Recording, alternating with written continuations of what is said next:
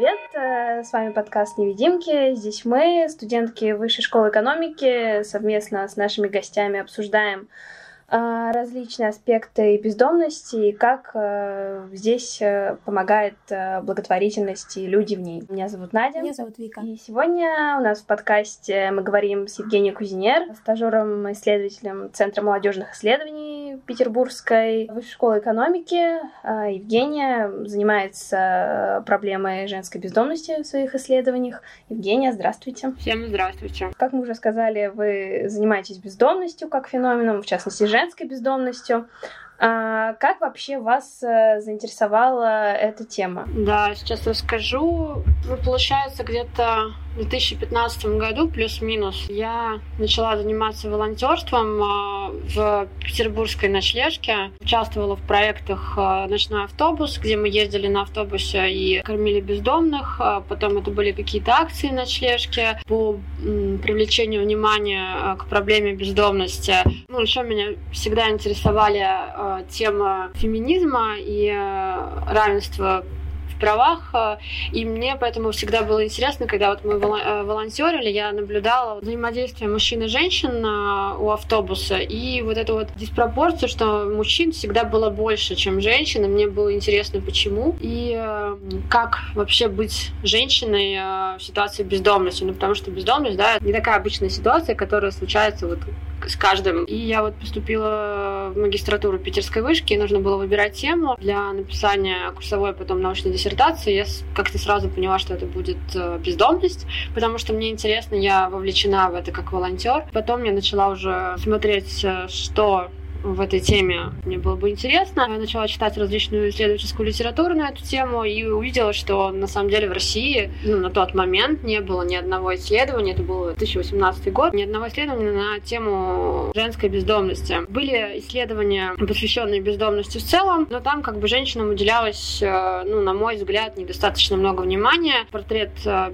бездомного человека рисовался как мужчина средних лет. Статистически представлены 70% мужчин, 30% процентов женщин с опытом бездомности. И мне показалось интересным понять, почему так и так ли это вообще. Захотелось дать голос э, бездомным женщинам, узнать вообще, а какие у них есть проблемы, как они с ними справляются и что вообще можно сделать, чтобы помочь им. Я брала интервью с бездомными женщинами, женщинами с опытом бездомности. Я начала брать интервью с экспертами, это сотрудники различных э, как НКО, так и государственных сервисов помощи бездомным. Я поняла, что просто люди не задумывались об этом, они не задумывались, что внутри бездомных есть еще различные, да, группы людей, у которых свои потребности. И тут мы можем даже говорить не, не только о бездомных женщинах, тут, там, не знаю, бездомные пожилые люди, бездомные молодые люди, бездомные люди с ограниченными возможностями. То есть, если мы говорим про исследования, да даже ту информацию, что дается в медиа,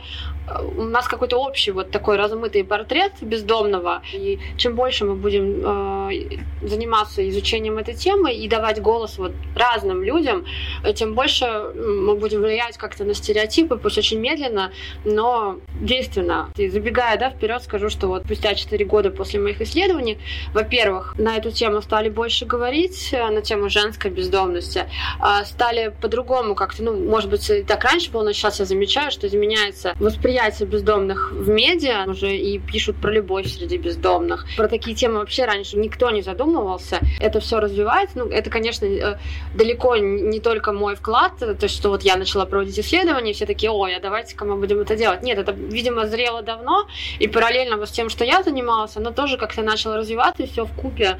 То есть где-то я выступила на конференции, и там э, представители НКО сказали, о, мы давно про это думали, но теперь мы поняли, что действительно это нужно делать. Как вот окружающие относились к вашему научному интересу? Они считали его каким-то, ремарка, что это в кавычках, таким маргинальным, странным? Типа, Евгения, какой странной вещью вы занимаетесь? Бездомные? Женщины бездомные? Я ни у кого не спрашивала прямо. Честно скажу, мне, мне сейчас грубо прозвучит, наверное, мне было не очень интересно мнение людей на тему странное мое исследование или нет. На самом деле, вот э, люди, которые занимаются помощью бездомным, э, волонтеры, представители НКО, им было всем очень интересно. Нет, некоторые говорили, ну, ну да, мы понимаем, что ну просто вот мужчин больше бездомных. Кто-то не был согласен, что там у женщин есть какие-то свои отдельные потребности, и именно для этого там нужно их изучать, нужно создавать какие-то приюты отдельные для женщин. Это если мы говорим вот про людей, которые вовлечены в тему.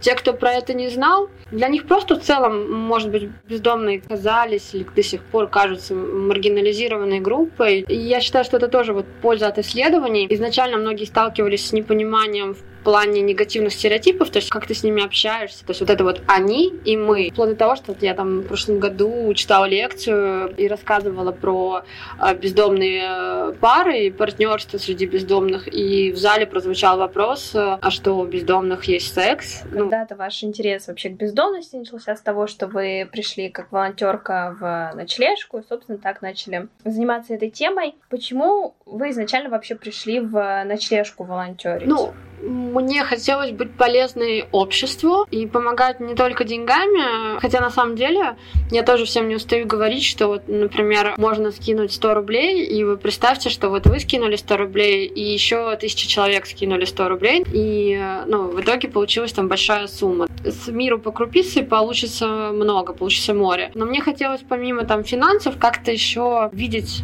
результат своей деятельности, участвовать. Если мы видим, например, нуждающегося в помощи ребенка, и нуждающегося в помощи взрослого человека, который, возможно, там с зависимостью, может быть, он уже а, выглядит не так, как мы привыкли, у него проблемы там социализации, и нам проще помочь ребенку, потому что мы можем сказать, что то, что он нуждается в помощи, это там не его вина, вот так случилось, как бы мы ему поможем. Взрослый очень часто, ну, здесь мы, да, посмотрим исследования про стереотипы по отношению там, к бездомным, мы можем там сказать, да он сам виноват, э, пусть сам разбирается, и вот этот сакраментальный вопрос, да, когда вот на улице просят денег, там, а работать ты не пробовал, там, не пробовала.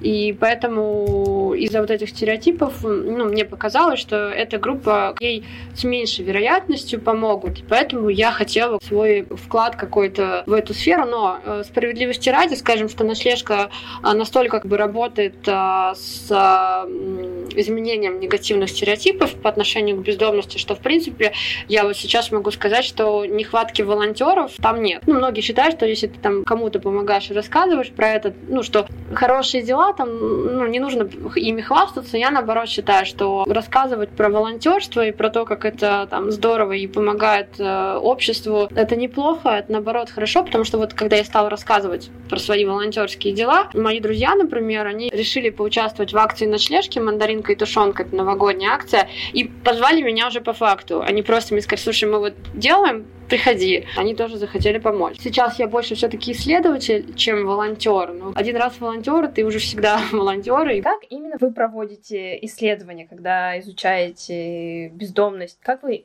получаете данные для анализа? Я работаю в качественной парадигме. Я собираю интервью и провожу наблюдения. Если мы говорим про интервью, то это биографические интервью. Ну, опять же, зависит от фокуса исследования. То есть у меня фокус был изначально стратегии выживания на улице. Сейчас я уже делаю в рамках диссертационного исследования, сравниваю по гендерным аспектам каким-то. То есть я сейчас еще беру интервью у мужчин с опытом бездомности. Ну, как правило, это биографические траектории. Человек мне рассказывает про свою жизнь, про детство, семью, профессиональные траектории и потом траектория, которая привела человека к ситуации бездомности. Например, тут стоит э, сделать ремарку, что ну, до сих пор нет такого четкого определения, кто такой бездомный человек. Могут быть э, нюансы. Плюс еще бездомность — это процесс, поэтому прослеживаю жизненную траекторию человека. Мы ходили с коллегами в заброшенные дома, где живут ком- комьюнити бездомных, и там просто с ними общались. Я вела дневники, наблюдения где я описывала там свой опыт, что я увидела, что я услышала. Мне было очень важно посмотреть, э, как э, женщины с опытом бездомности ведут себя в, этих комьюнити, а с кем они общаются, как они общаются, что они там делают, как устроен их быт, что у нее на столе лежит, где ее вещи, как у нее распорядок дня устроен, если есть этот распорядок дня, если она общается с партнером, какие у них отношения. То есть мне было интересно все, потому что, ну, как посмотреть в рамках стратегии выживания, как на повседневность, то, как складывается наша жизнь, э, наша повседневная жизнь, она тоже ну, во многом влияет на какие-то другие аспекты, которые мне было интересно посмотреть смотреть. Если мы говорим про рекрутинг, изначально я начинала через ночлежку, ну это как самое такое очевидное, я волонтер, меня там знали, мне было проще туда обратиться. Потом я пошла в другие организации, для себя открыла, что на самом деле э, в Петербурге очень много организаций помощи бездомным. Появилась благотворительная больница, есть и религиозные организации. Э, через год моего исследования э, я обнаружила, что реально бездомность это вот абсолютно у нее размытые границы. Есть человек, который непосредственно на улице живет, а можем ли мы считать бездомным человека, который вот живет у друзей? Но вот он в любой момент может с ними разругаться или там, не знаю, ну просто быть неудобным. Но по сути ему некуда будет идти, потому что у него там, не знаю, нет постоянного заработка, какие-то там подработки, ему он ну, не обладает энной суммой денег для того, чтобы снять жилье. Является ли он бездомным или нет? А является ли бездомным человек, который живет в заброшенном доме? То есть он не живет, по сути, на улице, он, но он в заброшке. Это нелегальная форма жилья. Бездомный он или нет? А бездомный ли человек, который вот сейчас снимает жилье, но потом вот может тоже в любой момент оказаться, потому что у него нет своего жилья. Те нарративы, которыми дают люди, например, проживающие в приютах, и люди, которые проживают э, Э, например, в заброшенном доме или в шалаше, в своем шалаше, и те, кто проживает в приютах, не в своем приюте, в общей комнате, у них абсолютно разные э, понимания бездомности. И даже было такое, что женщина, которая жила в заброшке, она говорила, я не бездомная, это мой дом, у меня есть своя комната. Вот для меня это был очень интересный опыт и расширение, опять же, вот этого спектра бездомности, чтобы показать, насколько разным может быть опыт, и что этот опыт можно как раз-таки применить, когда мы говорим про сервисы помощи бездомным, и учитывать этот опыт, потребности людей, которые уже сами пришли, обратились за помощью в НКО, и потребности людей, которые по каким-то причинам не хотят обращаться в НКО и живут э, в уличных условиях, они разные. В целом, как вы рассматриваете, что такое бездомность? Какого человека мы можем назвать бездомным? На самом деле, одна из задач моей будущей диссертации — попытаться дать определение бездомности. Я, на самом деле, больше отталкиваюсь от э, определения, ну, это определение используют очень многие НКОшники, определение ЭТОС, которое э, дала организация ФИАНСа, это международная сеть помощи бездомным, и они рассматривают э, бездомность э, с точки зрения жилищной ситуации. Но я тоже считаю, что э, если мы говорим говорим про бездомность, наверное, нужно смотреть, отталкиваться именно от твоей ситуации с домом. Если мы говорим про российское законодательство, там, конечно, немножко все более, ну, то есть вот э, ты можешь считаться бездомным, если у тебя нет регистрации и владения жильем, да, каким-то физическим. Я считаю, что нужно чуть-чуть расширять. Также мы, если мы говорим про женскую бездомность, там тоже еще одна проблема, что, ну, по сути, для нас дом — это дом моя крепость, да, как говорится. Если мы говорим ну, в основном про женщин, да, потому что, согласно статистике, женщины становятся чаще жертвами домашнего насилия, дом это может быть небезопасным местом. И даже если у женщины, грубо говоря, есть дом, она может чувствовать себя в нем небезопасно. Если женщина не может находиться в безопасности в своем доме, значит, она тоже бездомная. И тут получаются вот такие деления. Деление там, на обладание домом физически, обладанием домом в плане, можешь ли ты считать это домом, можешь ли ты там э, проживать в безопасности. Для меня еще дом это, наверное, еще как самоощущение, самоопределение человека. Именно поэтому я в своих исследованиях очень часто спрашиваю у людей, что для них дом. И тут тоже идет гендерное разделение, потому что у меня вот получилось так, что мужчин и женщин представления о доме немножко разные. Попытки составить какой-то, назовем это, социологический портрет бездомного. Вот вы говорили, что обычно, когда говорят о бездомных, представляют, что это мужчина, старше 35 лет и так далее, еще какой-то набор э, характеристик. Вот попытки составить какой-то такой портрет, они релевантны или это все-таки какая-то немножко бессмысленная задача, которая нивелирует оттенки опыта разных людей. Я даже иногда против каких-то классификаций, хотя я понимаю, для чего и почему. То есть мы говорим там про НКО, им просто нужно да, определить свои целевые группы, и поэтому им нужно определить все-таки, кому они помогают, и дать четкое какое-то описание. Может быть, обобщенное, где-то кто к ним ходит, а чаще всего и какие у них потребности. Но все-таки, не знаю, с социологической точки зрения я бы вот ну, не делала так. Я бы рассматривала э, с точки зрения каких-то индивидуальных траекторий и опыта людей, нежели вот давать какие-то портреты. Потому что как раз-таки, если мы даем общий портрет человека, мы забываем про потребности людей, которые не вписываются в этот общий портрет. То есть если средний портрет это мужчина, а бездомный в возрасте от 40 лет, но согласно там пропорциональным соотношением, мужчин там 80%, у женщин 20%, э, мы теряем вот эти 20%, а 20% это как бы не один процент. Вы говорили про то, что в принципе бездомные это достаточно стигматизированная группа. И откуда это взялась стигма? Почему так произошло? В рамках э, одного проекта мы ходили по Сенной площади и кормили бездомных людей. Очень сложно было найти бездомного человека. Их, они там были. Вот сидит обычный мужчина, читает газетку, но у него рядом, там, не знаю, рюкзак, рюкзак. И оказывается, что он бездомный, что он ночует в парке, но при этом он выглядит очень обычно.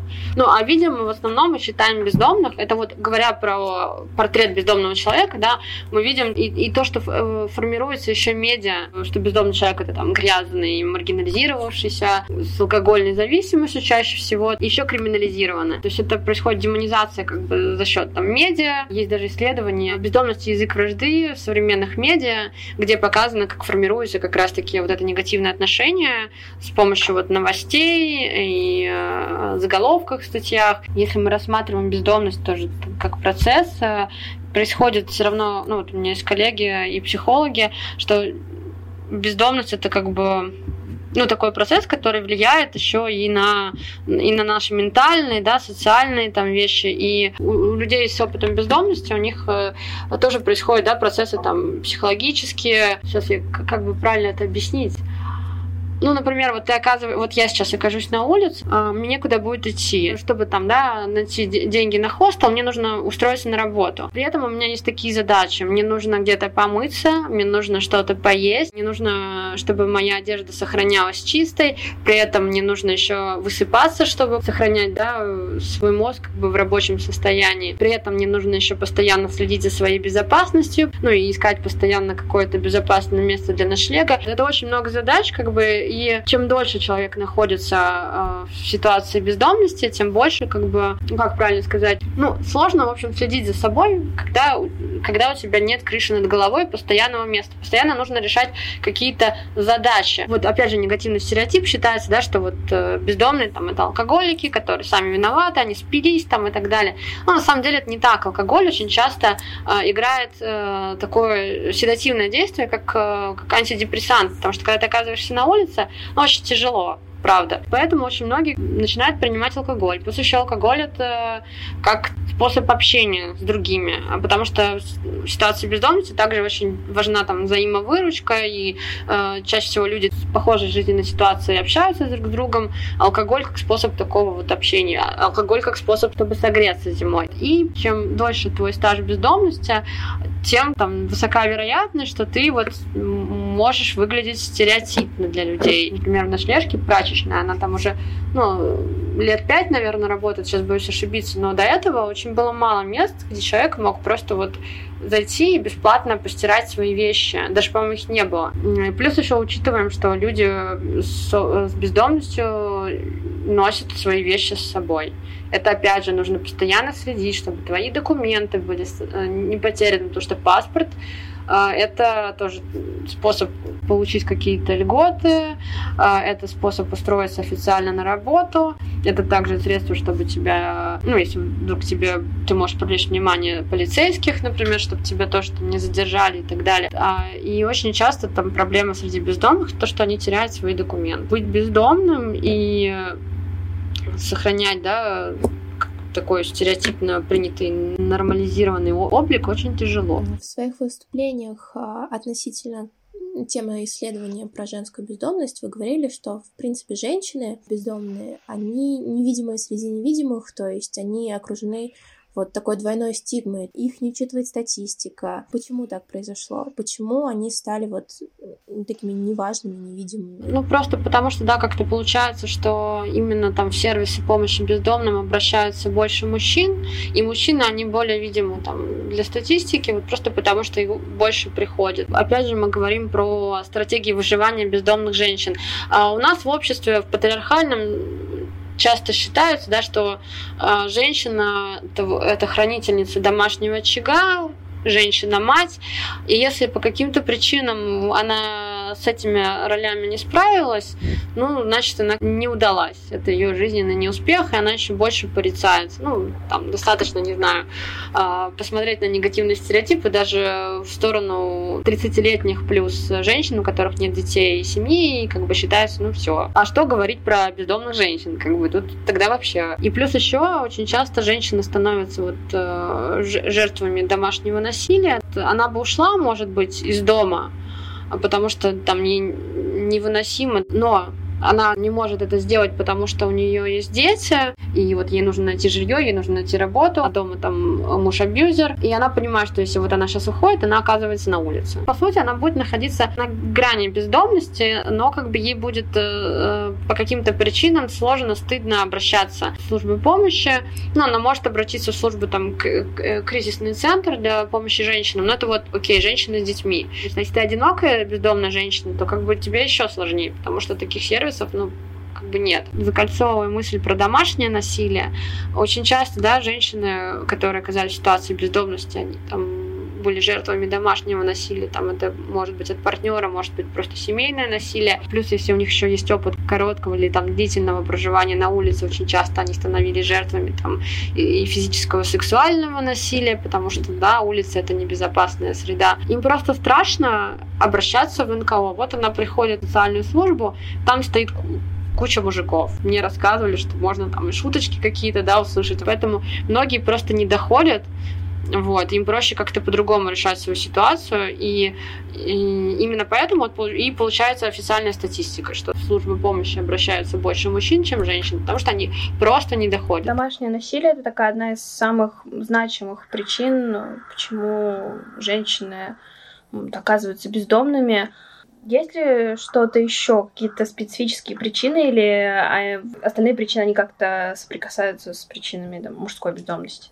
Не использовала бы слово значимый, просто одна из э, характерных, если мы говорим про женскую бездомность, да, причина так, но на самом деле вот в целом остальные причины сходятся также с мужскими, э, то есть это тоже выпускники детских домов, которые не смогли э, ресоциализироваться, оказались на улице, это, ну и аддикции тоже бывают, это и мошенничество с жильем, стоит даже говорить не про причины какие-то специфические, а, наверное, общую уязвимость женщин в целом. То есть мы говорим про работу, э, зарплата женщин ниже, как правило. Если мы говорим про карьерные возможности и, например, совмещение с материнством, это тоже проблема. Ну вот у меня, например, была информантка, которая э, находилась э, в декретном отпуске с двумя детьми. Был муж такой как бы абьюзер.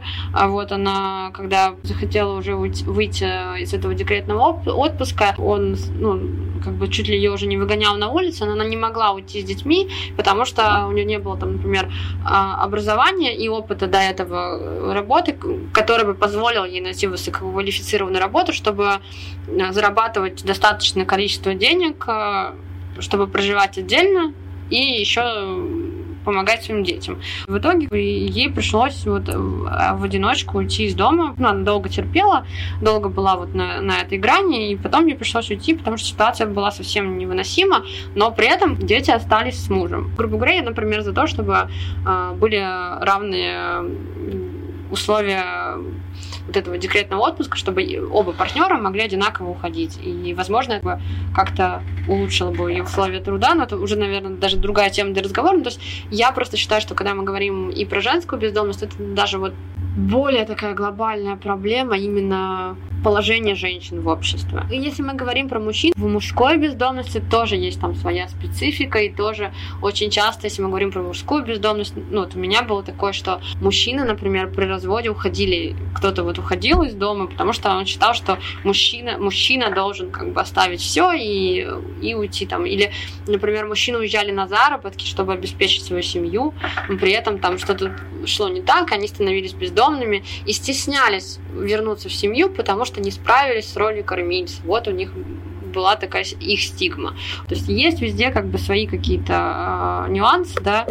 Но в целом, вот да, если мы говорим про женскую бездомность, тут, наверное, именно вопрос как бы вот в равных правах. В чем э, разница такого женского и мужского опыта проживания бездомности? Как бы там не спорили, не отрицали, но женщины, они по сути уязвимы, если мы будем говорить про свой личный опыт. Ну, скажите мне, кто из нас э, не подвергался домогательствам в общественном транспорте или там даже на улице? Вот это вот даже история там про, про ключи, которые мы носим в кармане, когда возвращаемся поздно вечером. Но при этом там мы можем, да, у нас есть там телефоны и ресурсы, чтобы, да, как бы эту ситуацию как-то решить. Женщина оказавшиеся там на улице, они еще более уязвимы. И для меня это вопрос вот про уязвимость, про незащищенность и про небезопасность. Да, бездомные мужчины также уязвимы и не защищены. Но если мы сравниваем, то женщинам на улице гораздо сложнее. Плюс есть еще такие вещи, когда физиология, ее мы как бы тоже никуда не денем. У женщин есть менструации, про это тоже стоит говорить. У женщины могут беременеть на улице, про это тоже можно, нужно говорить. Плюс еще так как э, в ситуации бездомности, да, там и питание, и физически, да, сложно. Случаются выкидыши, например, женские болезни. У мужчин также есть болезни, и обморожение, и как у мужчин и у женщин тоже. Есть э, женщины, у которых есть дети, но вот в силу да, обстоятельств они с ними не могут жить, или там органы опеки этих детей забрали. И это очень э, эмоционально, психологически влияет на э, женщин и дальнейшем на их ресоциализацию. Опять же, были там случаи, когда мне рассказывали, что вот у нее забрали ребенка в роддоме, и еще там плохо к ней отнеслись. А я она говорит, может быть, если бы мне помогли, этот ребенок со мной остался, я бы, у меня были бы силы э, как бы что-то изменить, попробовала там найти работу и так далее и тому подобное. Говорит, «Ну, если так, у меня забрали ребенка, еще ко мне так отнеслись, как, как, как отброс общества, то как бы зачем мне возвращаться в это общество, если мне, в принципе, и так нормально. И что я общаюсь с людьми, которые там, меня не осуждают принимают там, и, и все такое. И, кстати, возвращаясь к теме невидимости, еще я вспомнила, очень часто, тут несколько стратегий поведения женщин на улице, но бывает, почему еще может быть э, бездомная женщина невидима, они просто выглядят как мужчины.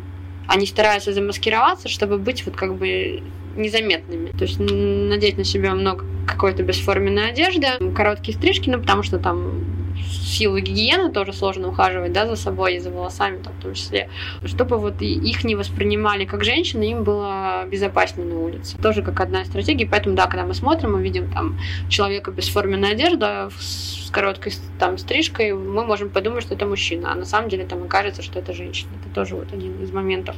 А как бездомные женщины воспринимают вот свое социальное положение? Что они чувствуют? Стыд. Стыд в первую очередь. Но тут, наверное, и про мужчин также. Вот, кстати, если мы говорим про мужчин, а, мне тоже рассказывали, ну, вот я приходила, например, в приюты, или мужчина находился в приюте, он до этого, например, работал и жил там ну, на каких-то там подработках с жильем, либо там даже в шалаше он где-то жил, а потом он пришел э, в приют, говорю, а почему вы пришли? Он говорит, ну потому что я понял, что я сам не справляюсь, травму он получил, не смог работать, и вот я сам не справляюсь, а до этого мне было просто стыдно признаться, что я вот не справился. Многие воспринимают еще э, то, что вот они оказались в такой ситуации, как э, личный неуспех. Те бездомные, например, которые приехали в большие города на заработки, Минске, у них, по сути, есть дом. У них, например, в регионах есть квартира, куда они могут... Есть семья, которая ждет, но как бы позвонить э, и обратиться за помощью очень сложно, потому что это значит признать свою неудачу, что ты не справился.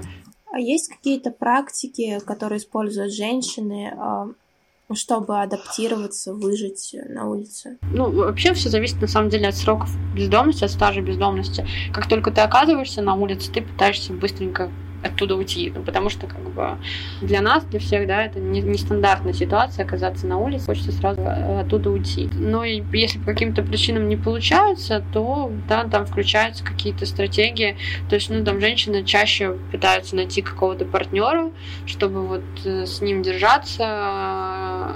Партнер это вот опять же безопасность, поддержка, какая-то помощь а, либо найти какие-то работы с проживанием, либо найти, опять же, партнера с жильем. Но тут тоже другой вопрос, насколько это как бы добровольное партнерство или вынужденное. Я заметила, что сначала они пытаются перебрать все способы помощь друзей, там, семьи, в зависимости от того, насколько есть эти ресурсы. Потом уже обращаются в НКО.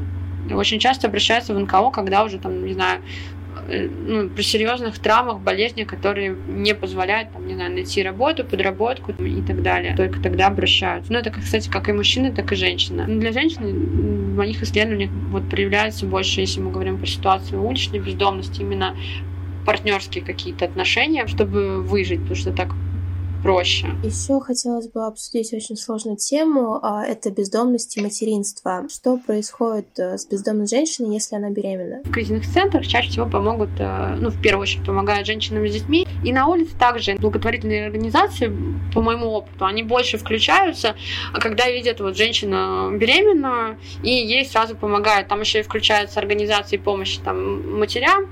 А вот, ну, были кейсы, вот, когда нашли бездомную девушку беременную, ей очень помогли. И, кстати, вот с ее мужем. И им сначала сняли комнату на первое время, потом вот я, я с ними продолжала общаться. Ее муж устроился на работу, и как бы они снимали квартиру, вполне себе нормально жили, воспитывали ребенка. Это такие кейсы на поверхности, когда вот именно женщины видимые, их увидели, ну, они, не знаю, пришли вот к ночному автобусу, а она беременна, и вот э, НКОшники включились и начали ей помогать. А если она не пришла, вот как в случае, когда в заброшке женщина была беременна, ее, они потом вызвали скорую, когда рожать, и у нее забрали детей, вот, и это достаточно, да, такой проблемный опыт, потому что если не включаются НКО, например, службы помощи, и вот, например, женщина оказывается в больнице, уже рожает, Чаще всего, э, по моему опыту, у нее забираем детей. И это такой эмоционально очень окрашенный опыт. Э, я не обладаю статистическими данными по поводу беременности на улице, тут еще, наверное, такая штука связана с физиологией, потому что а, есть, э, ну, на улице это как бы не привычная среда для жизни, да, и женщины, и мужчин, и как бы часто на физиологии женщины это тоже сказывается. Мне рассказывали, что, например, пропадает менструация, ну, беременности не наступает, либо заканчивается там выкидышами. Плюс еще, почему я как бы рада за то, чтобы бездомным в частности, выдавали для женщин средства гигиены и средства контрацепции тоже, потому что это как бы обыденная вещь, как которой пользуются и мы все с вами тоже, поэтому и это как бы оградит ну не только от, там от беременности нежелательных, но еще и от э, болезней, да, всяких. Как вообще выстраиваются отношения между бездомными? Коммуникация, дружеские какие-то отношения, партнерские. Так же, как э, мы все, все выстраиваем свои отношения. Кто-то нам нравится, кто-то нам не нравится. Ну, то, что я заметила, э, на улице тут как бы такой вопрос больше, да, выживания. И очень часто там люди объединяются в комьюнити, потому что так проще. И взаимовыручка какая-то существует. Э, ну, например, особенно если вы еще живете, там, не знаю, в заброшенном доме или где-то вот там палатка у вас есть в парке, важно там соблюдать какие-то правила, а, чтобы не быть обнаруженными органами правопорядка там, или, там, или с соседями из жилых домов, которые там, на вас нажалуются, вас выгонят. Вот. И нарушителей как бы изгоняют. Многие рассказывали, что когда первое время вот человек оказывается на улице, он ничего не знает, где можно там поесть, где можно помыться, где можно там а, получить какую-то еще помощь, э, там, не знаю, в оформлении документов. И, э, по сути, люди с опытом бездомности, э, с таким же опытом, да, как у человека, они являются такими проводниками, они помогают, ну, делятся информацией и говорят, где чего можно там, получить.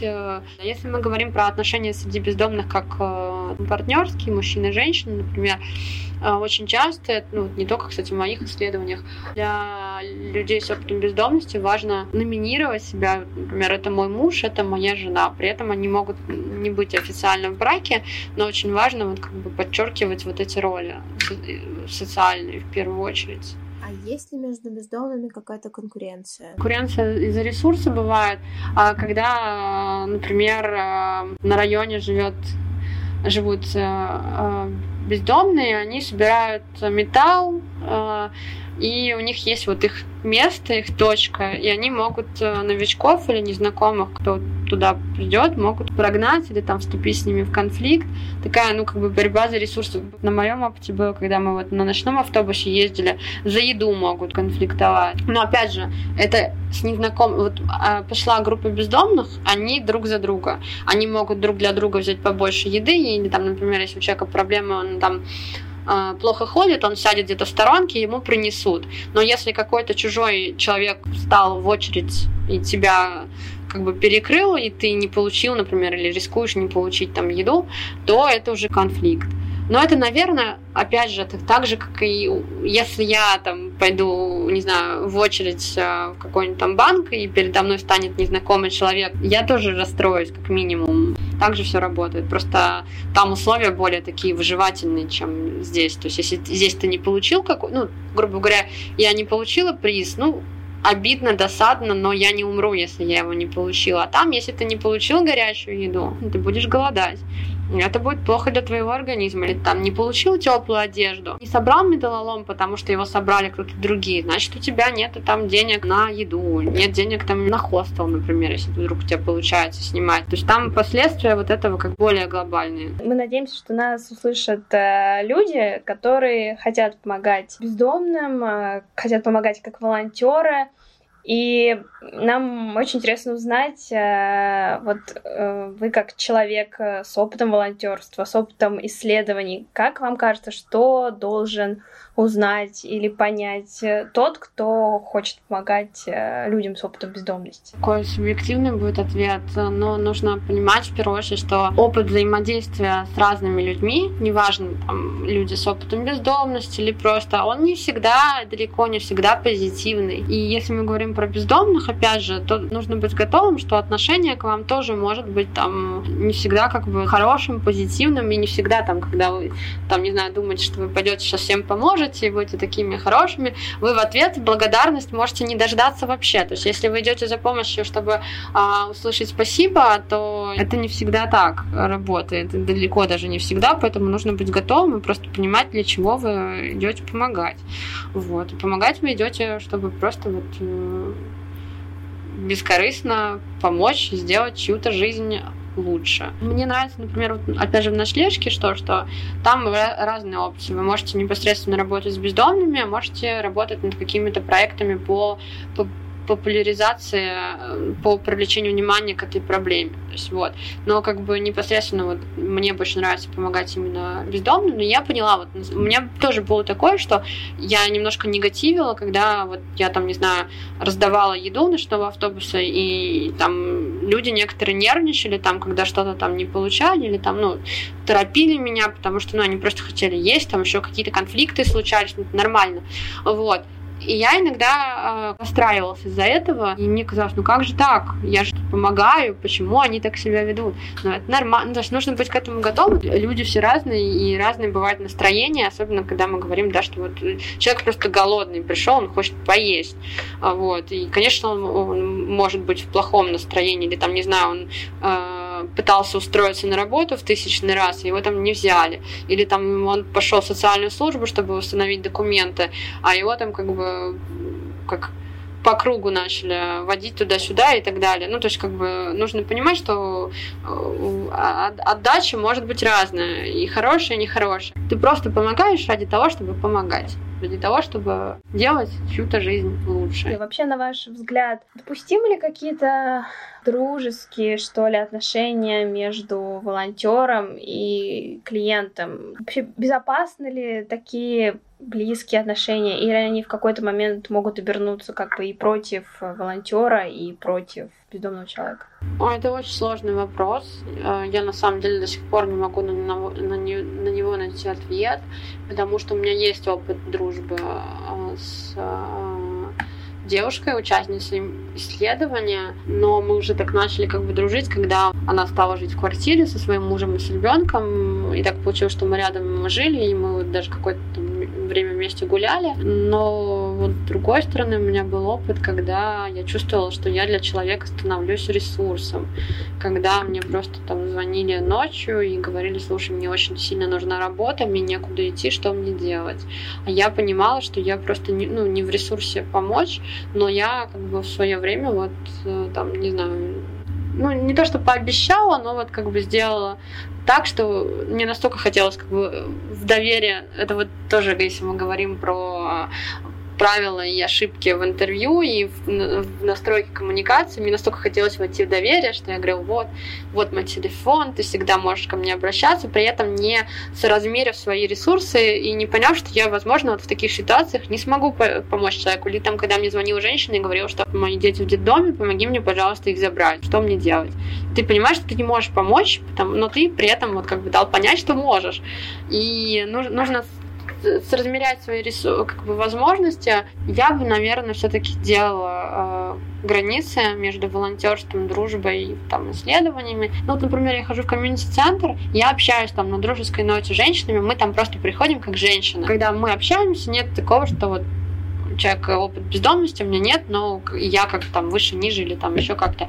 Просто мы общаемся вот на такой ноте. У нас там есть, например, чатик тоже иногда там перекидываемся какими-то там вещами. Но вот в таком формате как бы получается. Ну, нужно понимать, а, а зачем ты хочешь дружить. Мы же, когда да, устанавливаем дружеские отношения с кем-то, мы, ну, все равно как бы как, с чего-то это начинается, то есть там, с общих интересов, там, с каких-то, не знаю, представления о жизни, о мире там, и так далее. И ну, дружба складывается вот так.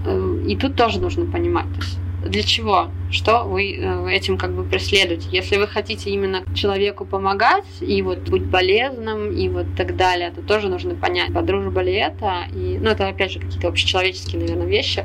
Вот. И готовы ли вы помочь? Я выяснилась в ходе, да, вот э, некоторых э, кейсов, что я не то, что не готова, просто я не знаю как. Я бы, может быть, и рада была помочь, но я не знаю как. И от этого вот я чувствую бессилие какое-то эмоциональное. И человек тоже мне, который просит помощи, он тоже как, ну как так, ты же мне обещала. Наверное, я бы все-таки склонялась к тому, что границы должны существовать.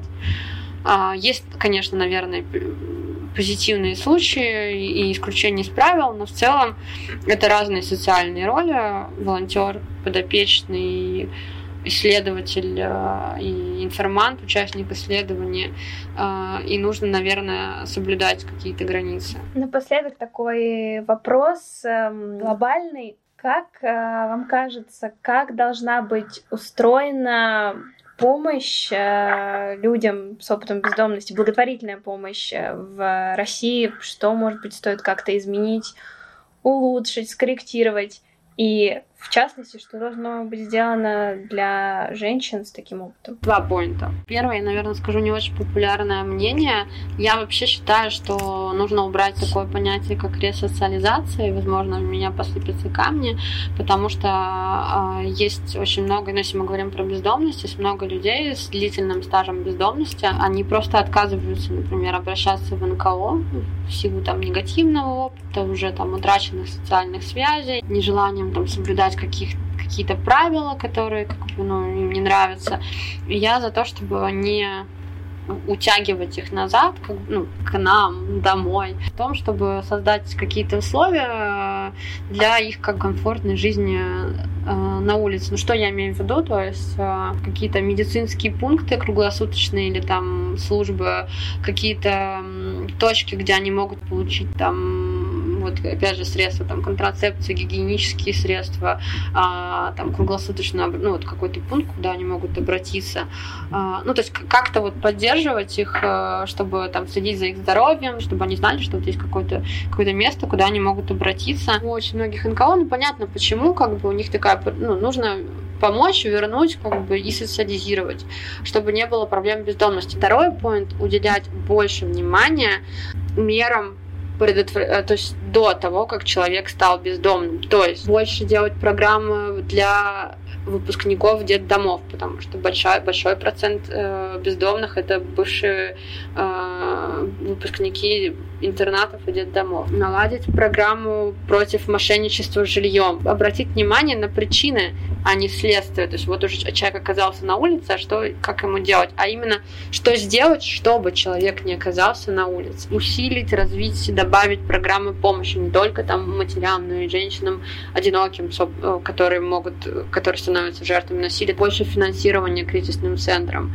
А если мы говорим вот, да, про приюты э, создавать, я, я очень радуюсь за то, чтобы в Петербурге э, хотя бы э, начнем с него появился приют или центр официальной помощи бездомным женщинам, ну и там женщинам с опытом, хотя да, это как бы многие могут там, я, я не бездомная, ну как-то, короче, ну работать в эту сторону, или сервисы какие-то гендерно чувствительные, ну там даже вот сейчас медицина развивается для бездомных, э, благотворительная больничка, большой привет и любовь, а, ну больше, например, э, ну гинекологический какой-то кабинет. Для э, женщин с опытом бездомности, э, ну, что-то такое. Те вещи, о которых я говорила, там, это какие-то более глобальные штуки, они там не делаются за один раз, но просто э, очень круто, что там подкасты какие-то создаются, образовательные вещи, и просто если мы будем про это чаще говорить, говорить таким адекватным языком, стараться больше давать именно голос э, тем уязвимым группам, которым мы хотим помочь. Ну, как пример, когда мы говорим про помощь людям с ограниченными возможностями, а очень часто вот бывают казусные ситуации, когда делаются пандусы, и потом выясняется, что эти пандусы абсолютно не приспособлены для людей-колясочников, потому что их просто не спросили, просто там, ну, не пригласили какого-нибудь колясочника, чтобы он протестировал. И когда мы создаем программы там помощи бездомным, может быть, тоже стоит спросить, вот, там, ребят, мы делаем вот так-то, вот так-то, а как вы считаете, насколько это будет эффективно? Евгения, спасибо большое за разговор, за такую интересную беседу. И спасибо большое за то, что вы с помощью своих исследований даете голос женщинам, которые столкнулись э, с бездомностью. Присоединяюсь к Наде. Спасибо вам. Спасибо вам, что позвали. Это был э, подкаст «Невидимки». Обязательно слушайте нас, э, возвращайтесь к нам. Пока. Всем пока.